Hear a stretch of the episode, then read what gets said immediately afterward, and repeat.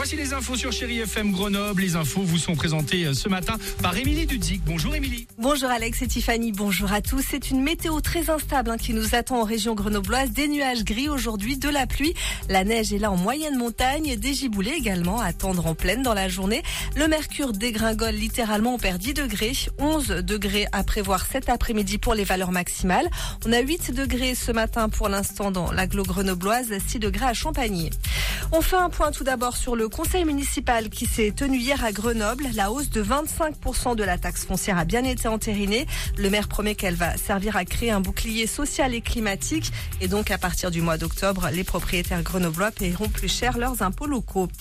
Le début de la séance de ce conseil municipal a été assez mouvementé avec une manifestation devant l'hôtel de ville. Des salariés, du bailleur social Grenoble Habitat ont protesté contre le rachat de leur structure par une filiale de la Caisse des dépôts et consignations, la CDC Habitat. Autre point acté hier en conseil municipal, c'est la gestion du restaurant Le 5, ce restaurant qui est accolé au musée de Grenoble près des quais.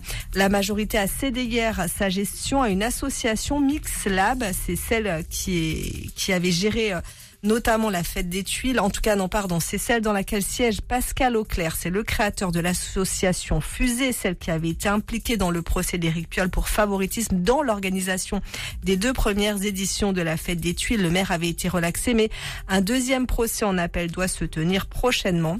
Et puis, les élus de l'opposition comme Céline Sénatiempo ont dénoncé le manque de transparence sur les conditions de vente et de reprise des deux structures municipales. Dans le reste de l'actualité, on reparle bien sûr de la contestation sociale contre la réforme des retraites. Demain, ce sera la huitième journée de grande action menée par tous les syndicats et au plan national. À Grenoble, il y aura donc un cortège qui partira de la gare à 10h demain direction le centre-ville. Des perturbations importantes sont à prévoir dans les transports en commun, notamment du côté de la TAG et de la SNCF. La SNCF où la grève se poursuit. Donc ce matin, vous avez euh, 3 TER, non pardon, 3 TGV sur 5 et la moitié des TER. Allez, on termine avec le rallye Aïcha des Gazelles. Ce rallye 100% féminin lancé la semaine dernière dans le désert marocain. Parmi les participantes, il y a Jennifer qui vit en Chartreuse. On l'écoute. En fait, c'est vraiment euh, de, de, pouvoir vivre une aventure euh, où on sort de sa zone de confort, on va rechercher ses limites.